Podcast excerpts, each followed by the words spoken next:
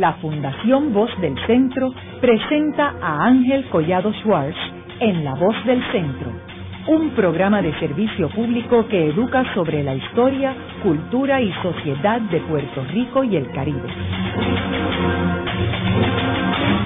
Saludos a todos. El programa de hoy está titulado El Plan Arbona, la Reforma y la Salud Mental. Y hoy tenemos como nuestra invitada a la doctora Marinilda Rivera Díaz, quien es profesora en la Escuela Graduada de Trabajo Social de la Universidad de Puerto Rico en el recinto de Río Piedras. Marinilda, me gustaría comenzar el programa proveyéndole unos antecedentes a nuestros radioescuchas sobre la salud mental. Sé que tú has estudiado la historia de la salud mental. ¿Desde cuándo estamos nosotros llevando una trayectoria del desarrollo de la salud mental en Puerto Rico?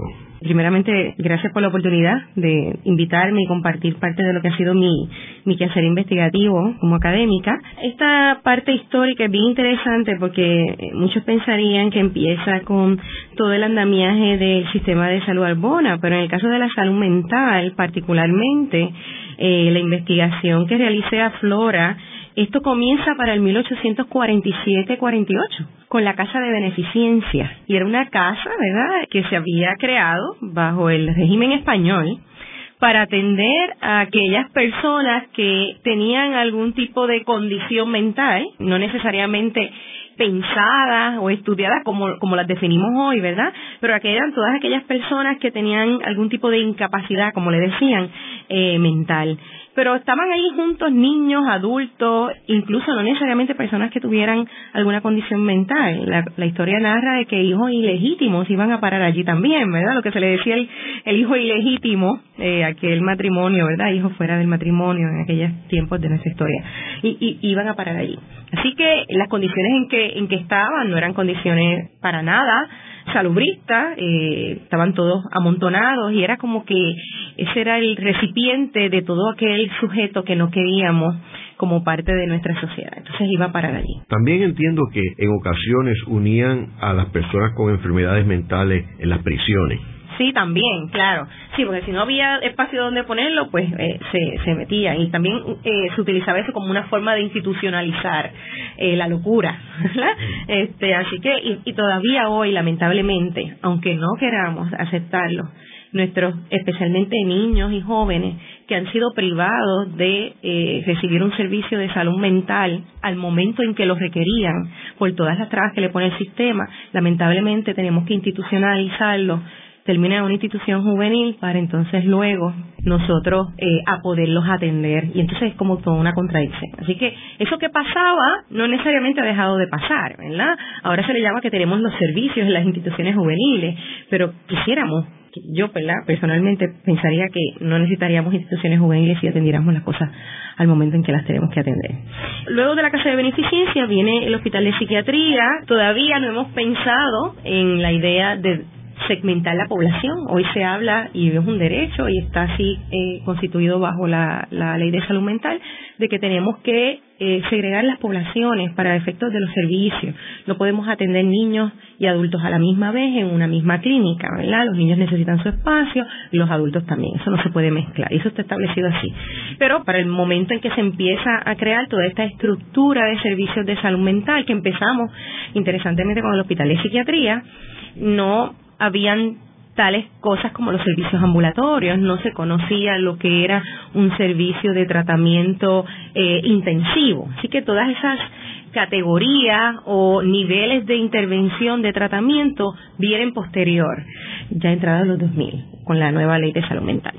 Pero antes de llegar allá, tenemos entonces el hospital de psiquiatría. En este hospital de psiquiatría eh, se atendían tanto niños como adultos, así que sigue la misma forma de eh, empezar a sacar gente de circulación, aquellos que nos molestaba, aquellos sujetos que nos molestan en la sociedad, y lo institucionalizábamos. Luego entonces empiezan en los años 50 lo que conocemos como el sistema Guillermo Arbona. Y este dato es bien importante porque es la forma en que nosotros como país comenzamos a priorizar esto de la salud como un derecho. Y lo digo como un derecho porque la historia está escrita y así nos lo plantea que cuando se establece la constitución del Estado Libre Asociado en Puerto Rico en su Carta de Derechos, la sección 20.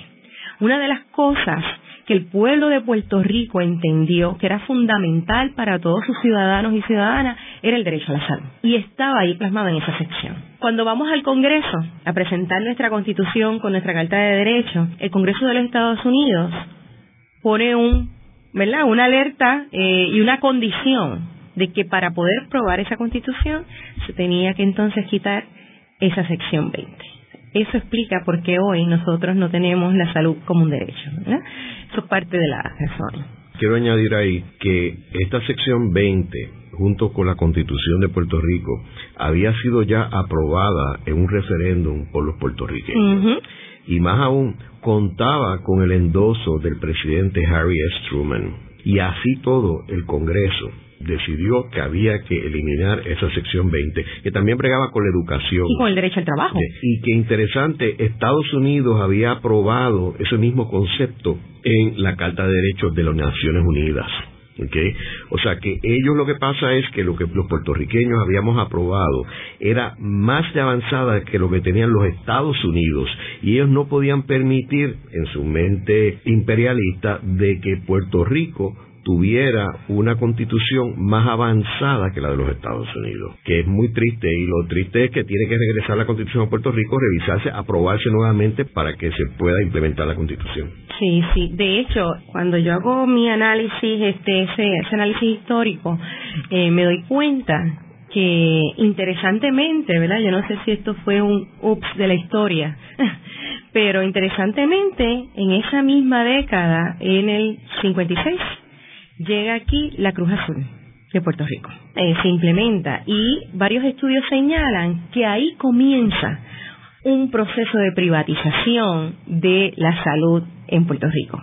Así que empieza montándose el sistema Arbona, pero ya Cruz Azul también estaba en nuestra isla ofreciendo algunos servicios de salud, ¿verdad? A través de esta lógica del, seguro de, salud privado. Ahora, háblanos sobre el plan Arbona. Bueno, ese plan Arbona, de hecho, que fue modelo para muchos países, este gran hombre, ¿verdad? Puertorriqueño, salubrista, que trae como idea montar todo un sistema de salud nuestro que atienda las necesidades particulares que en aquel momento enfrentaba este nuestro país, pero muy pensado porque él le daba eh, la importancia a ese carácter preventivo del sistema. Entonces, eh, se crea este modelo de niveles, ¿verdad? Este obviamente estaba montado bajo el modelo de prevención, pero entonces se trabajaba en varios niveles. El primer nivel, que era el nivel de entrada al sistema, era el nivel de prevención primaria. Entonces ahí teníamos los CDTs, ese, ese centro que muchos conocimos, ¿verdad? Los centros de diagnóstico y tratamiento, que estaban en las comunidades. Muchas de, de estos CDTs estuvieron ubicados en comunidades pobres, ¿verdad? Marginadas de nuestra sociedad. Residencial Víctor Torre, teníamos uno, de ahí, esa es mi comunidad, de ahí vengo yo, eh, Manuela Pérez tenía su CDT, este, el Barrio Obrero, así que así se fueron montando estos CDT y era la puerta de entrada, de acceso a ese sistema mayor. Luego venía entonces el nivel secundario, que ese nivel secundario eh, estaba compuesto por los hospitales municipales. Lo que no se podía atender preventivamente, de carácter inmediato, remediativamente en SCDT, entonces pasaba a ese nivel secundario.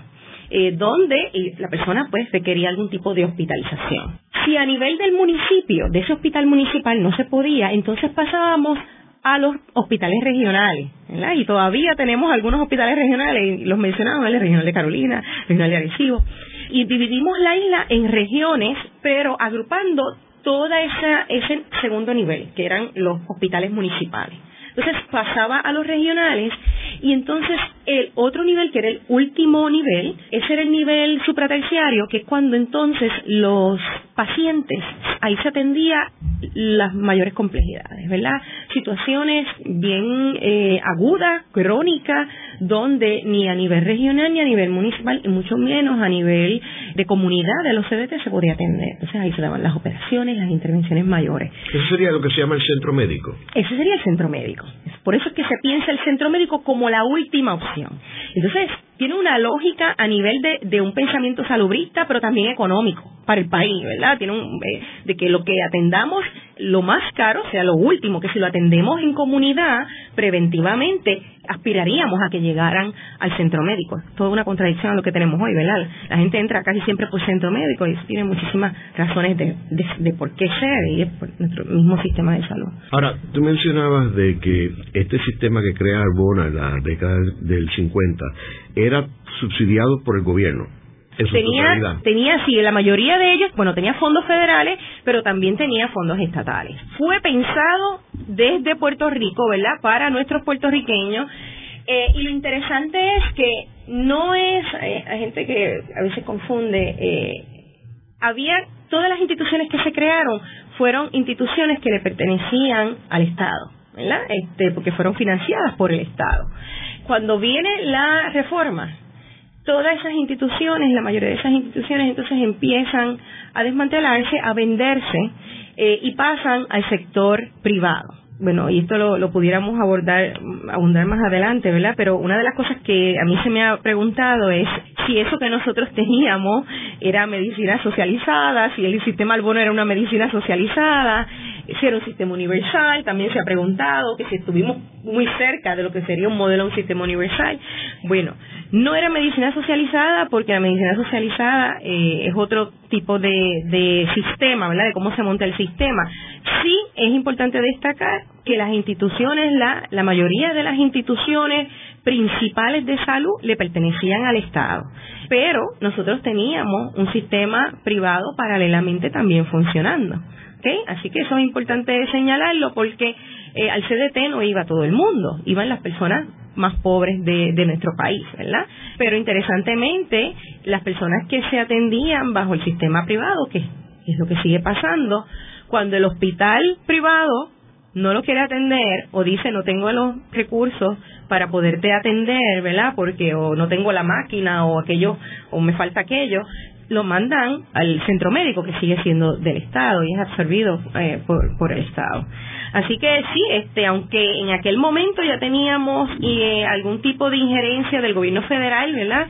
En todo el trámite de salud, es bien importante destacar que este sistema se monta casi en su totalidad con los recursos que tenía nuestro país en aquel momento. Quiero mencionar que en la década del 70, por ejemplo, el centro médico proveía unos tratamientos de quimioterapia, por ejemplo, que ningún hospital privado lo podía proveer. ¿Por qué? Porque la maquinaria era tan y tan costosa que ningún hospital privado, o sea, si usted tenía el dinero para pagar un hospital privado en Puerto Rico y tenía que tratarse de, con quimioterapia, tenía que ir al centro médico. Hoy en día todavía lo vemos, por ejemplo, con el centro cardiovascular que es único en su clase en Puerto Rico. Y ahora el centro de cáncer que, se está, que se está abriendo ahora con el de Anderson y todo este proyecto. O sea que todavía vemos unos elementos que están vigentes. Ahora, tú mencionabas lo de, eh, volviendo otra vez al plan Arbona, que si bien no era un plan socialista, yo coincido contigo, era un plan de avanzada. O sea, en Estados Unidos no había un plan como el de Arbona, en ningún estado de los Estados Unidos. No, de hecho, por eso es que yo digo que no no pudo haber sido un ups en la historia, esto de que llegara la Cruz Azul a nuestro país. Yo creo que ya había un pensamiento de mercadear eh, los servicios de salud. Entonces, cuando nosotros vamos a presentar esto como un derecho, obviamente eso podía poner ciertas limitaciones al, al plan este de mercadear la salud y eso es una hipótesis muy particular de lo que yo he ido leyendo, ¿verdad?, a través de la historia yo creo que Estados Unidos obviamente no se iba a mover porque ya tenía estas compañías también que estaban proveyendo los servicios a su país.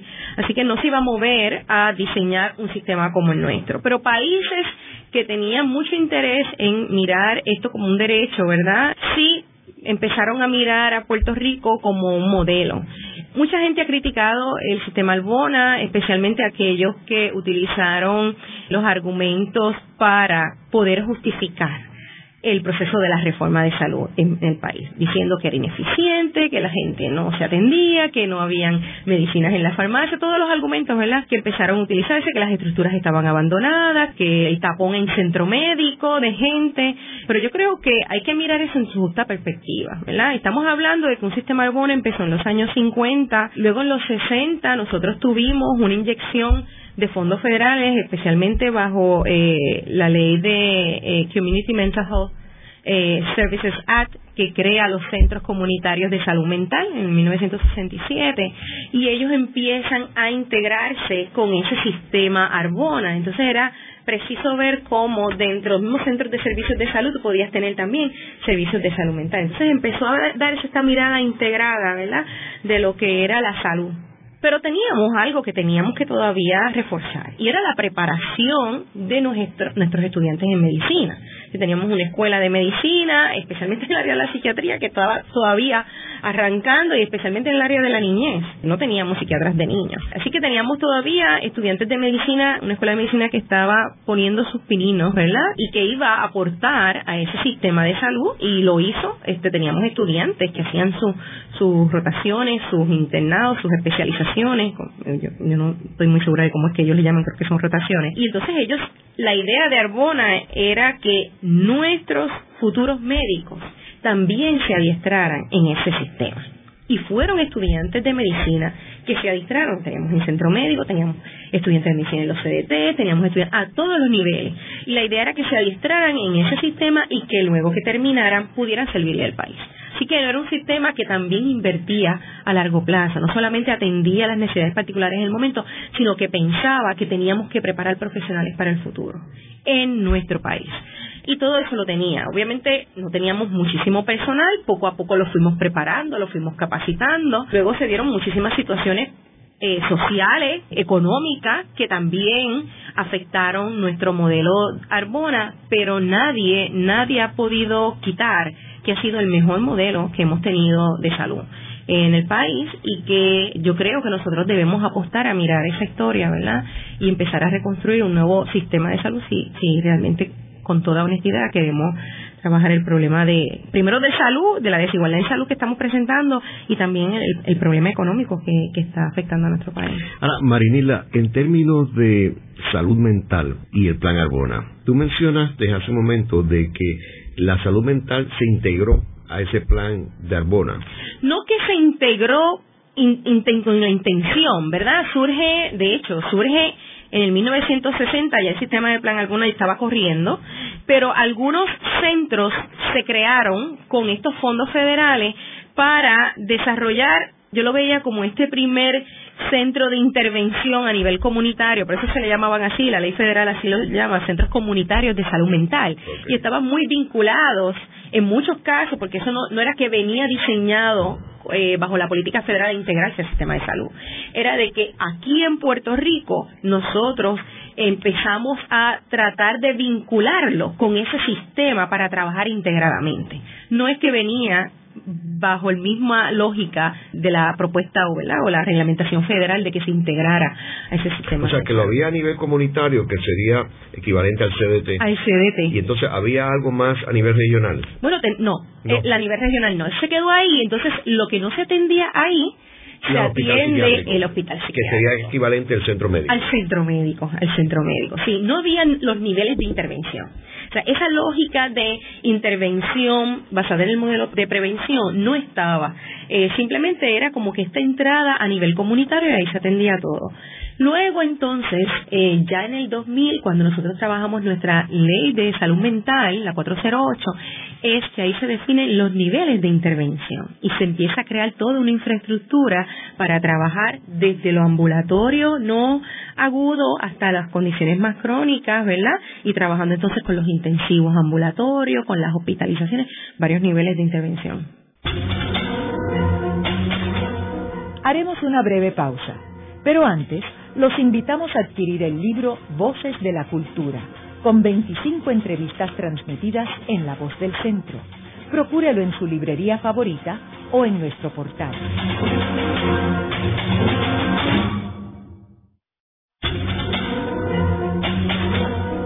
Regresamos con Ángel Collado Schwartz en La Voz del Centro. Continuamos con el programa de hoy titulado El Plan Arbona, la Reforma y la Salud Mental. Hoy con nuestra invitada, la doctora Marinila Rivera Díaz, quien es profesora en la Escuela Graduada de Trabajo Social en la Universidad de Puerto Rico, en recinto de Río Piedras. En el segmento anterior estuvimos hablando sobre el plan de Guillermo Arbona, que fue un visionario y estableció un plan de salud en Puerto Rico, el cual era único en su clase y era un plan de avanzada que ni siquiera en ningún estado de los Estados Unidos existía. Eh, era un modelo para otros países. Ahora, tú mencionaste en el segmento anterior, Marinila, de que ese plan fue desmantelado con una reforma que pretendía mejorar el sistema de salud y acabó haciendo todo lo contrario. Eh, háblanos en qué consistió esa reforma. Yo creo que para hablar de esa reforma hay que poner eh, la política de la reforma en un contexto más amplio, ¿verdad? En una perspectiva, hay todo un movimiento de globalización de corte neoliberal que viene a finales de los 60, mucha gente lo pone en la historia más tarde, pero realmente empieza con eh, la década de los 60, finales de los 60 con Milton Friedman, un profesor de economía en la Universidad de Chicago, que asesora parte de, de su idea era, ¿verdad?, de trabajar con esto de libre, la libre competencia. Y entonces asesora varios gobiernos, entre ellos Ronald Reagan, eh, también eh, asesora a Pinochet en Chile. Y entonces empieza todo este movimiento ya en los 80 en Estados Unidos, ¿verdad?, de crear eh, políticas de cortenio liberal, de privatización de derechos humanos, de trabajar este enfoque de la libre competencia, de abrir los mercados, todas estas cosas que se han discutido sobre el movimiento neoliberal, ¿verdad? Y entonces eso tiene unos efectos muy particulares que aunque no, no los han tocado mucho porque se pensó en aquel momento que esta vertiente neoliberal solamente tenía una propuesta en la dimensión económica, sabemos que sí tiene unos efectos en otras dimensiones de la vida social, ¿verdad? Este, en las políticas sociales que se supone que garanticen unos derechos humanos básicos y en otras dimensiones culturales, ambientales, eh, de alimentación, etcétera. Así que esto ya en los 80, entrado en los 80, las políticas neoliberales empiezan a aferrarse en el contexto eh, norteamericano y nuestra relación política eh, tiene muchísimas implicaciones, nuestro régimen eh, colonial, así que toda esa, esa ideología empieza a entrar en Puerto Rico y entonces en la década de los 90, específicamente con la ley de la reforma de salud, se desmantela todos unos servicios bajo eh, la justificación de que el sistema público era ineficiente, de que teníamos que privatizar la salud para darle mayor acceso a toda la población. Entonces ahí es que podemos recordar eh, esa primera conferencia de prensa cuando se repartieron las tarjetitas en, en el área de, la, de Fajardo, ¿verdad? Porque ese proyecto empezó a pilotearse por allá, en la región este de la, de la isla. Entonces se empezaron a repartir y la gente, obviamente, con toda esta idea de que lo privado era mejor. Y me parece que es importante eso señalarlo porque ninguna política eh, que pudiera representar un cambio radical se puede montar de la noche a la mañana sin que haya un discurso social aceptado, ¿verdad? La gente había llegado a tal punto que entendía que lo público era ineficiente, era verdad, ¿verdad? Y yo pienso que se hizo con toda la intención, hubo un abandono de ese sistema de salud para poder justificar en el colectivo, en la sociedad, de que nos teníamos que privatizar. Lo teníamos que privatizar y, lo privado era mejor. Así que ya había ese ese sentido de, de, desesperanza en el pueblo con el sistema de salud público y cuando entonces se presenta esa propuesta de privatización, la gente la coge con beneplácito. Así que la gente lo celebra la tarjeta. No es hasta que ya cuando empieza a moverse la gente dentro de ese sistema de la reforma se da cuenta que eso no era la promesa que se les había dado. Entonces gente empieza a morir esperando un trasplante, gente empieza a morir esperando un referido, gente empieza a ver que su cita y su médico ya no era el mismo médico que hace tres meses atrás, porque los cambian y los cambian, que los medicamentos que le daban son medicamentos que eran muy viejos, no eran medicamentos de avanzada, que han sido, ¿verdad? Eh, medicamentos recién descubiertos, eh, o por lo menos este, trabajados desde de, la ciencia más recientemente, y se da este proceso de, de desigualdad. Esa reforma es bien importante que señalar dos cosas. Primero, para poder implementar toda esta transformación había que crear una administración del seguro de salud, que se encargara de administrar ese mercado de la salud. Por eso se crea con la ley 72 la Administración de, Seguros de Salud de Puerto Rico, lo conocemos como ACES. Y es quien se encarga, y ustedes lo ven en, los medios, ¿verdad? quien se encarga de hacer los contratos, las negociaciones con, las aseguradoras. Que de hecho, valga eh, también señalar que cuando se sientan a la mesa, así es como se sientan, es vamos a negociar, ¿verdad? Este, aquí no es que vamos a garantizar un derecho, que vamos a negociar, porque esto es un negocio y la salud se plantea desde esa visión de negocio. Y si yo hago un negocio, yo lo hago para ganar. Yo no voy a hacer un negocio para, para perder. Entonces, también junto a eso paralelo, se tenía que comenzar a vender todas esas instituciones que ya el plan Arbona integradamente había establecido. Los hospitales empezaron a venderse, algunos CDT se vendieron, eh, los regionales también. Entonces, hoy por hoy tenemos más hospitales privados que públicos y eso implica una desintegración de sistema, porque cada cual va a establecer cuáles son sus pautas, ¿verdad? cuáles son los servicios que va a ofrecer y hay toda una desintegración. Eso tuvo unas implicaciones también.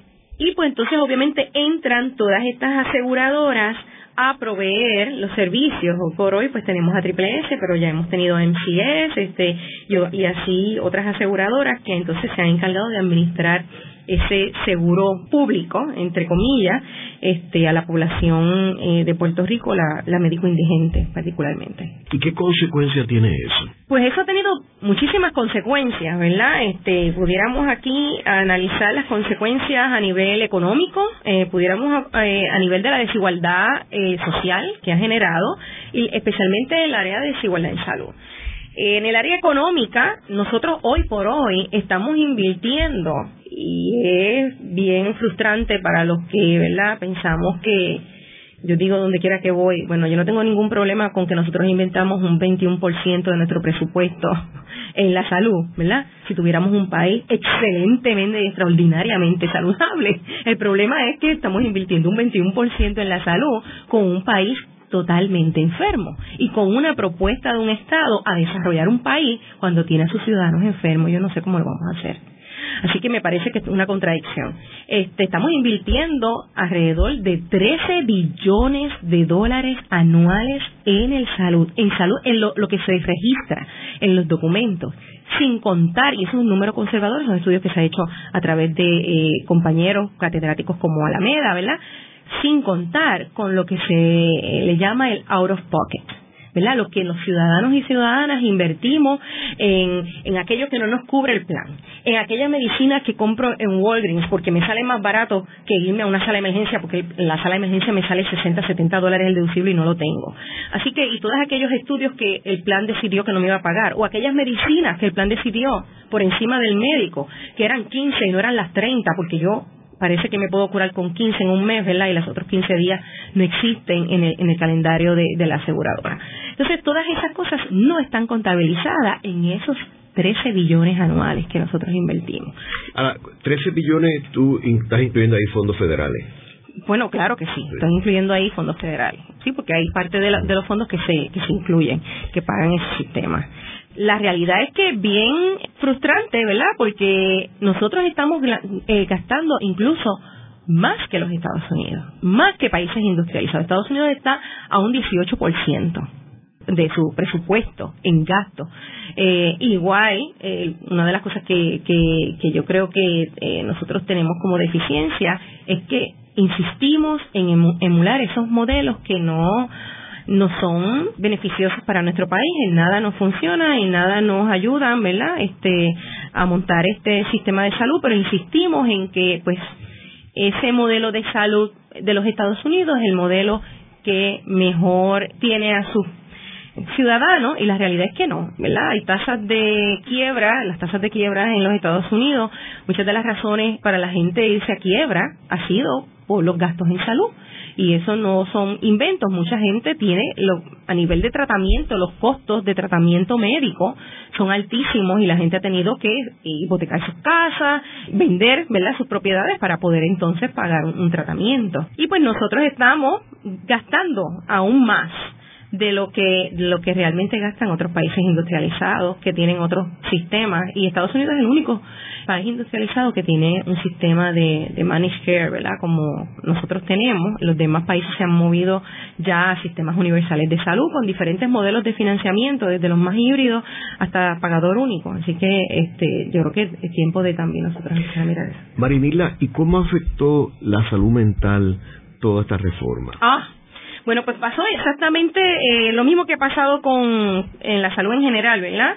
Nosotros en el caso de la salud mental hay varios elementos que, que que, que tenemos que considerar. Primero, la salud mental nunca ha sido una prioridad y es una, una triste realidad, ¿verdad?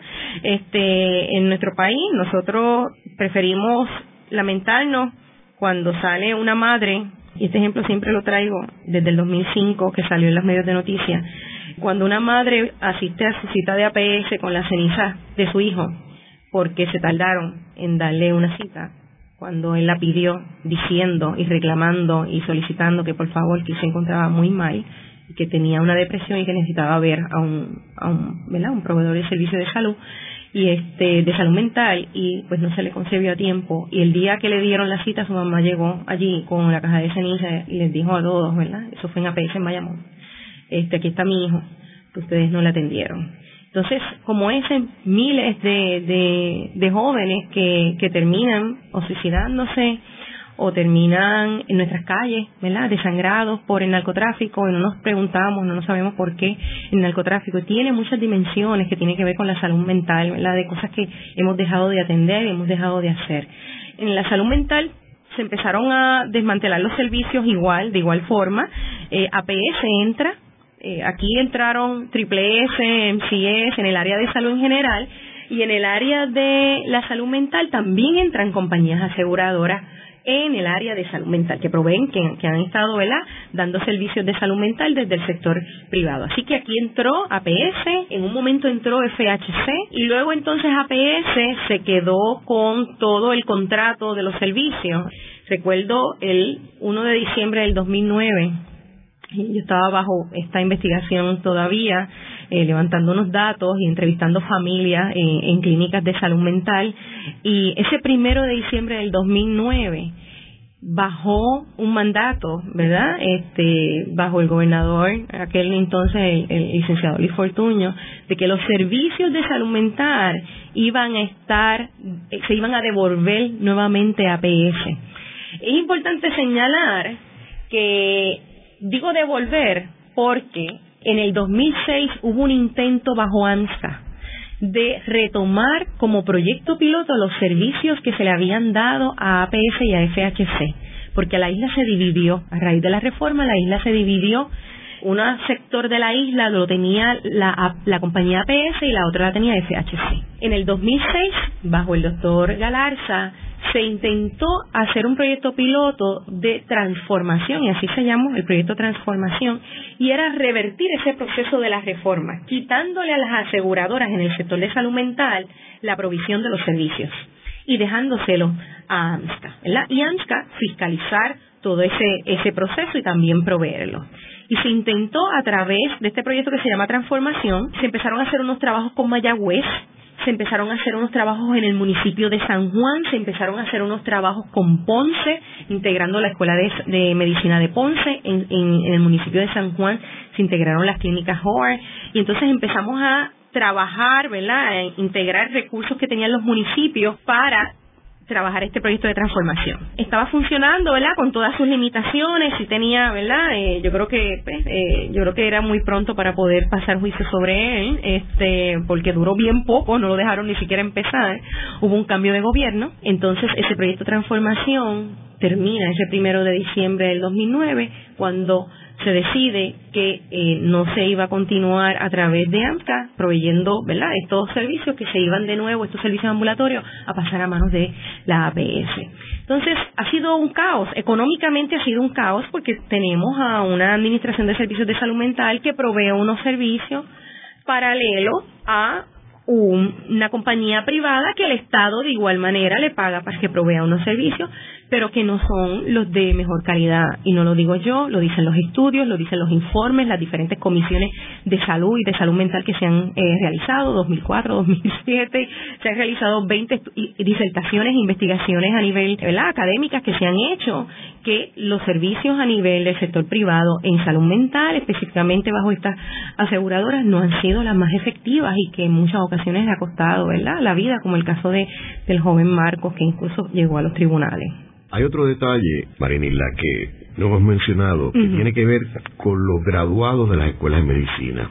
Ah. Esos graduados en Puerto Rico tenían que hacer su internado y su este, especialización, algunos de ellos en los hospitales regionales. Al venderse esos hospitales eh, y quedarse muy poco, ya no había las plazas disponibles y nosotros educamos a estos estudiantes en las tres o cuatro escuelas de medicina que tenemos en Puerto Rico y muchos de ellos los teníamos que mandar afuera y muchos de ellos se quedaban por allá. No estamos contando de los médicos puertorriqueños que estudian medicina afuera, en Guadalajara, en Estados Unidos o en Santo Domingo, que algunos de ellos antes venían en Puerto Rico a hacer su práctica y ahora no había espacio para ellos. En un momento donde nosotros hablamos de que los médicos se van de Puerto Rico, y no es que se van, es que nosotros los sacamos que es peor todavía. Y otro aspecto interesante es lo de las medicinas que tú mencionaste ahorita, que aquí vemos una serie de corporaciones que obviamente se están beneficiando con la venta de la medicina y uno lo ve cuando uno tiene una medicina fabricada por la misma corporación multinacional que en Puerto Rico vale 100 dólares y en España o en Alemania o en México o en Canadá vale 10 dólares. Y es la misma, y no estoy hablando genérico, estoy hablando con el mismo nombre. ¿Cómo es posible que se venda 10 dólares allá y 100 dólares aquí? Porque obviamente hay un acuerdo entre las compañías de farmacéuticas y las aseguradoras. Sí, sí, eso tiene mucha lógica. De hecho, voy a empezar con lo de los estudiantes de medicina y claro, esto tiene, eh, por eso que decía que las implicaciones de la reforma tuvo implicaciones a todos los niveles ¿verdad? de la estructura económica, política, social.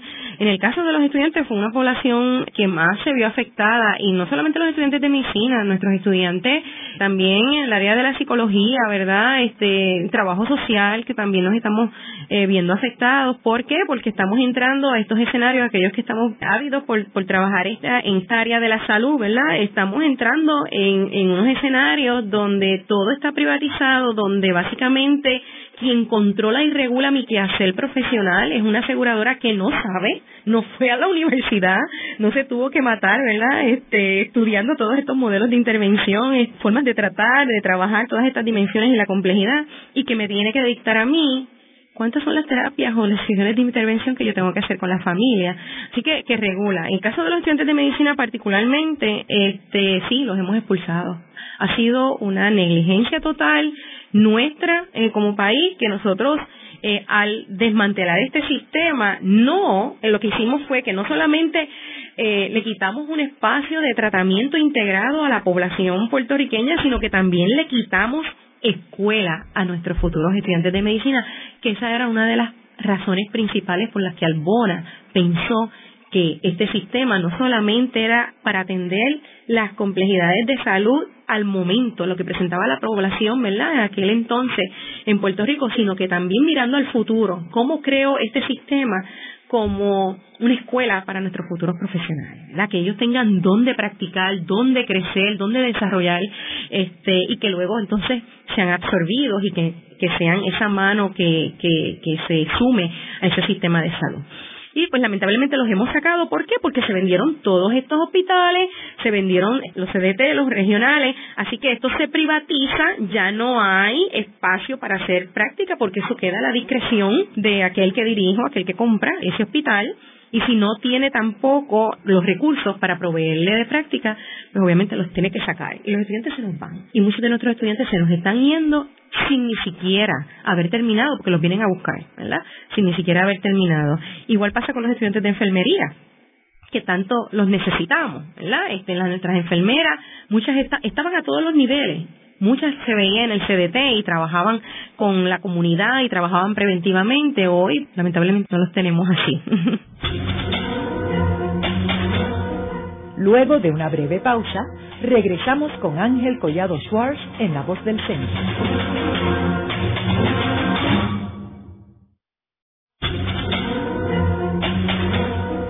Regresamos con Ángel Collado Schwartz en La Voz del Centro.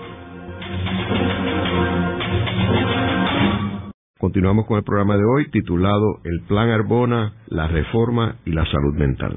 Hoy con nuestra invitada, la doctora Marinilda Rivera Díaz, quien es profesora en la Escuela Graduada de Trabajo Social en la Universidad de Puerto Rico, en recinto de Río Piedras. Marinilda, en el segmento anterior estuvimos hablando sobre el aspecto de salud mental y la situación en Puerto Rico. Y yo sé que tú has estudiado mucho el campo de los niños. Háblanos un poco cómo ustedes están trabajando todo este aspecto de la niñez y de la cuestión preventiva, etcétera, de la salud mental.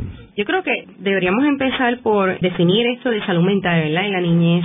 Yo parto de varias cosas. Parto de que la salud no puede ser sinónimo de ausencia de enfermedad. Es mucho más que más amplio, ¿verdad? Este y casi siempre cuando hablamos de salud mental lo primero que la gente piensa son en síntomas, en patología, y no estamos hablando de salud mental, estamos hablando de enfermedad mental. Entonces hablamos de salud mental y cuando hablamos de salud mental lo definimos desde la patología y la enfermedad, de la carencia de. Este, yo creo que nosotros si queremos hablar de salud mental tenemos que empezar por reconocer que la salud mental no solamente es esa carencia de salud, de la, desde la, desde la perspectiva de la patología, sino que la salud mental, y en el caso de la niña, envuelve muchas cosas.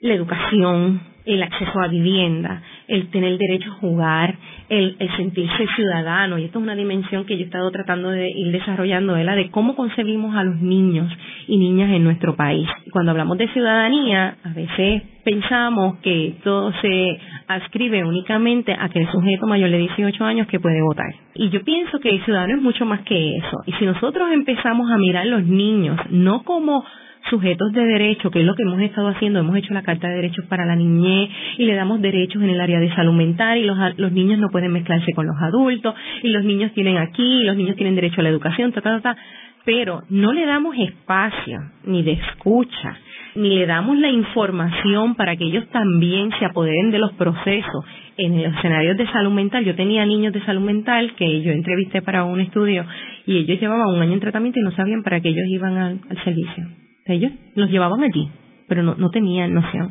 Y esta idea de que los males de los niños o el malestar de los niños lo hablamos con los grandes, porque los niños no lo entienden.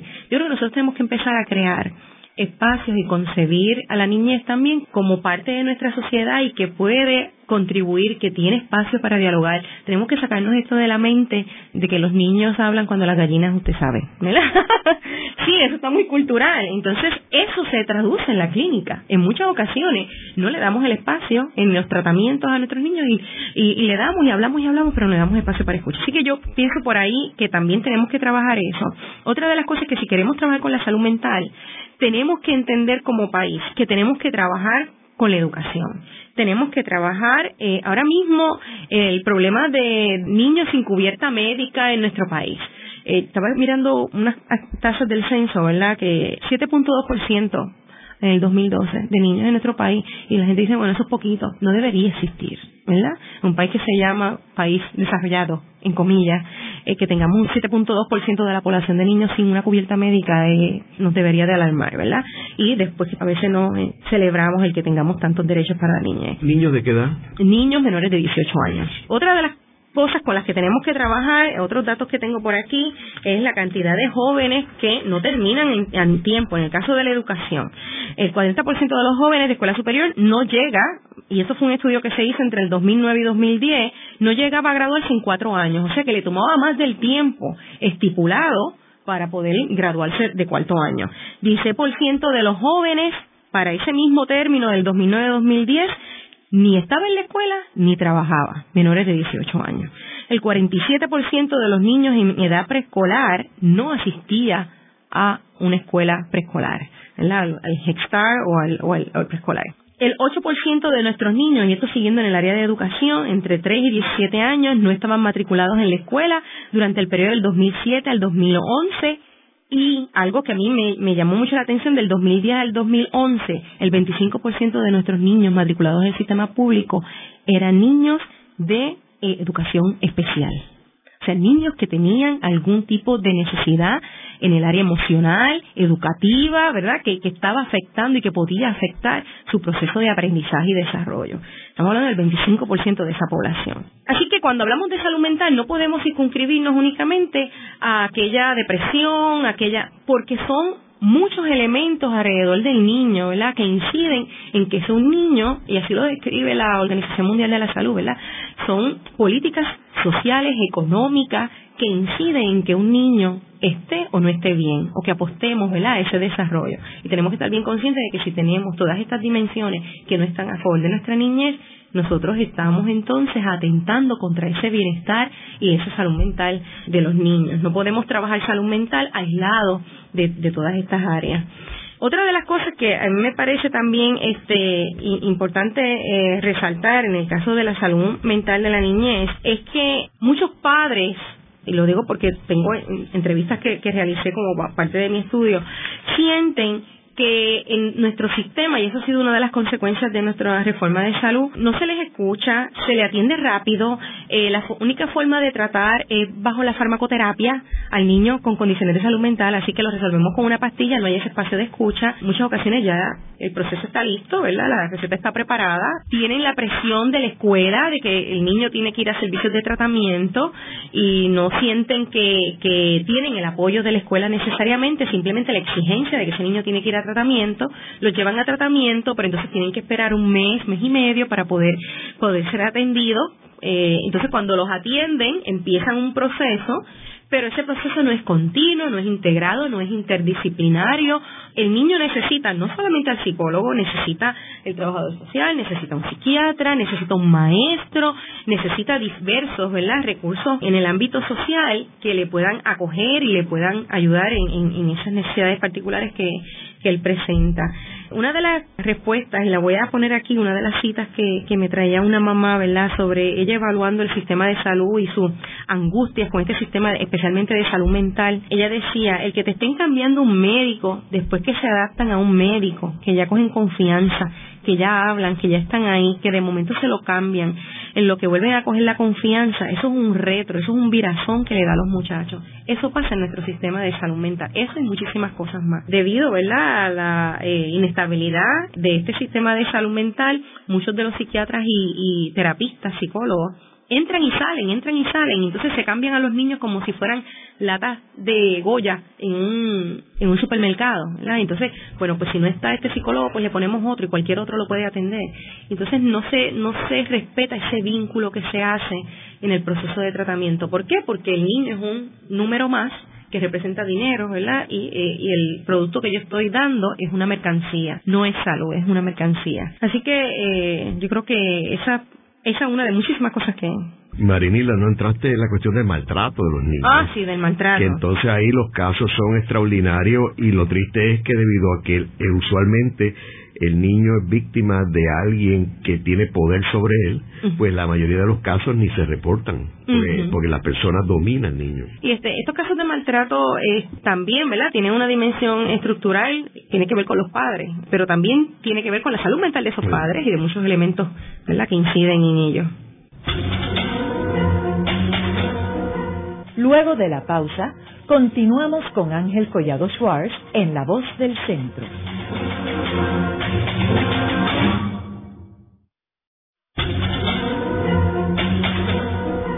Continuamos con la parte final de La Voz del Centro con Ángel Collado Schwartz. Pueden enviarnos sus comentarios a través de nuestro portal www.vozdelcentro.org. Continuamos con el programa de hoy titulado El Plan Arbona, la Reforma y la Salud Mental. Hoy con nuestra invitada, la doctora Marinila Rivera Díaz, quien es profesora en la Escuela Graduada de Trabajo Social en la Universidad de Puerto Rico, en recinto de Río Piedras. Marinilda, hemos hablado aquí en los otros segmentos sobre toda la problemática de salud y salud mental en Puerto Rico, pero mirando el, el escenario prospectivamente, ¿Qué tú crees que se puede hacer para ayudar a resolver este problema? Bueno, yo creo que nosotros tenemos que reconocer primero que eh, tenemos que trabajar con esta dimensión política nuestra. Eh, tiene implicaciones eh, serias, ¿verdad? En el caso de la niñez, más aún. No lo vemos y, son pocas las cosas que se analizan con esto de la dimensión político-colonial en Puerto Rico, las implicaciones que esto tiene. Pero, por ejemplo, en el caso de la niñez, nosotros, Puerto Rico, no nos hemos podido mover a firmar un convenio que ya ha sido ratificado por todos los países del mundo el convenio de los derechos de la niñez, porque Estados, Estados Unidos es el único país que no ha ratificado ese convenio y obviamente nuestra relación político-colonial eh, no nos permite, no se nos reconoce como país autónomo para hacer eso, ¿verdad? Como ir allí y solicitar, que nosotros queremos hacerlo. ¿Y por qué tú crees que Estados Unidos no lo ha reconocido? Bueno, la justificación que ellos han traído es que ellos están mirando toda su legislación, ¿verdad? Que tiene que ver con los derechos de la niñez a nivel de su país eh, y cómo eso tiene implicaciones para, como ese convenio tiene implicaciones, ¿verdad? Y qué, qué modificaciones tendrían que a todas esas legislaciones que tienen que ver con la niñez. Personalmente yo creo que tiene que ver porque hay violaciones serias, ¿verdad?, de los derechos de la niñez en el caso de los Estados Unidos, niños migrantes en condiciones, ¿verdad?, que no tienen acceso a algunos servicios. Yo personalmente trabajé con poblaciones migrantes y con la niñez migrante en los Estados Unidos en los programas EXAR y uno, uno se da cuenta de que definitivamente las situaciones que, que presentan estas poblaciones, y son niños, ¿verdad?, son unas condiciones deplorables, familias que vivían en el piso y eran las personas que trabajaban en la siembra, quienes les daban de comer, ¿verdad?, al país pero no tenían una cama mientras iban a ese estado a, trabajar con la cosecha del maíz especialmente, ¿verdad? Y la soya, en el caso de, donde yo estuve estudiando y trabajando. Pero yo pienso que tiene que ver con el temor de las implicaciones que tiene el firmar un convenio, ¿verdad? Eh, a este nivel para garantizar los derechos de todos los niños y los niños en su país, independientemente de su nacionalidad, raza, eh, origen, ¿verdad? Eh, yo pienso eso por un lado. Otra de las cosas que, que yo creo que nosotros tenemos que empezar es a mirar políticas, crear políticas eh, de salud que estén amparadas en los derechos humanos.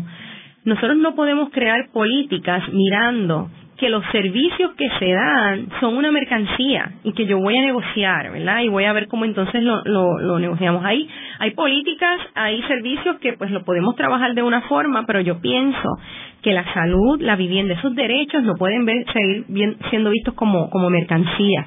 Así que tenemos que movernos a un marco de políticas sociales dentro de ese eje de los derechos humanos. Ya Save the Children, que es una organización, ¿verdad?, a nivel internacional, ha planteado para proteger la niñez a nivel mundial hay que trabajar políticas desde ese marco de derechos humanos, reconociendo los derechos humanos de la niñez y no mercadeándolos, como se ha hecho con la educación, con, la salud, con la vivienda y con todo lo demás. Otra de las cosas que yo particularmente he estado eh, cabildeando con mm, varias organizaciones en Puerto Rico es la propuesta de un sistema de salud universal eh, con pagador único.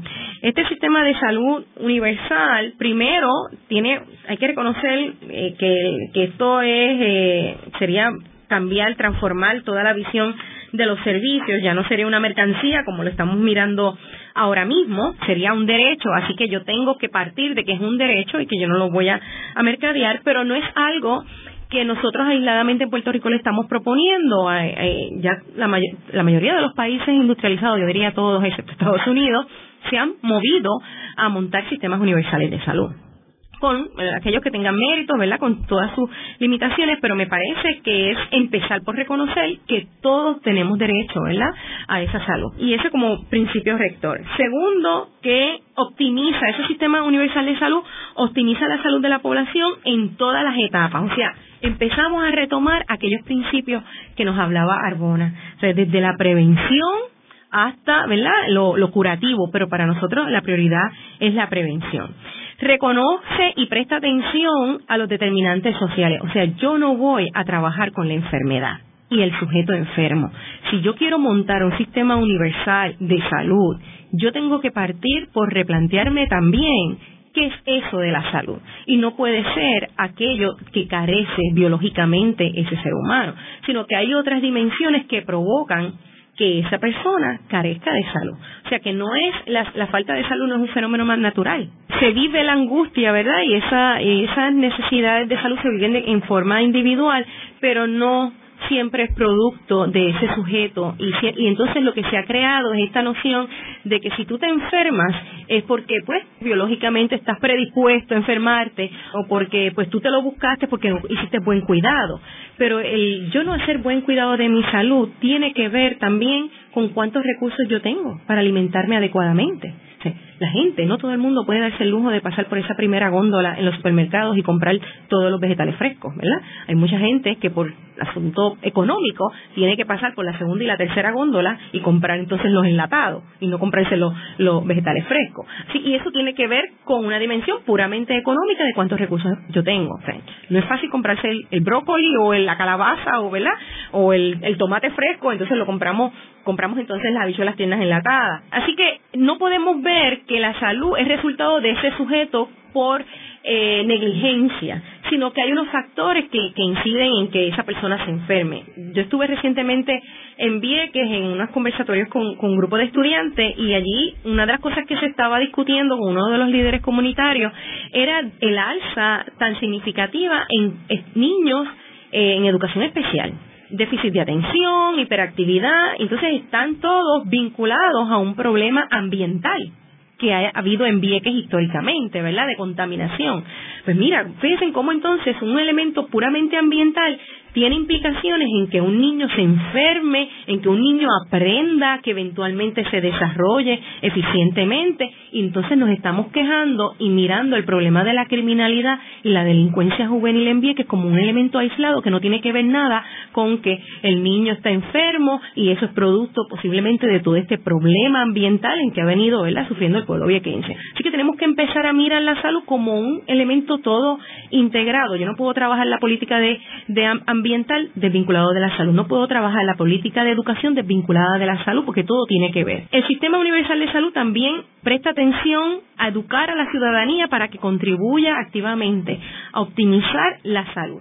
Así que es importante que este, nosotros trabajemos por que la ciudadanía se apodere de los procesos, ¿verdad? Y que se eduque también, que participe de este sistema universal. El programa de hoy hemos discutido el Plan Arbona de Salud y cómo ese plan fue uno de avanzada y visionario cuando se lanza a mitad del siglo XX y luego cómo fue reformado en una forma en cual se desmantela un plan que era exitoso y nos lleva a la situación actual donde Puerto Rico invierte demasiado dinero en salud en una forma ineficiente e inefectiva y cómo debemos ahora evaluar otras alternativas. Primero, estudiar nuevamente el plan Arbona y ver cómo se puede adaptar ese plan al siglo XXI, dándole una prioridad a todo el elemento de salud mental que no se puede ver como algo aislado, sino que tiene que estar integrado con todos los demás proyectos de salud para el país. Gracias, Marinila. Gracias por la invitación.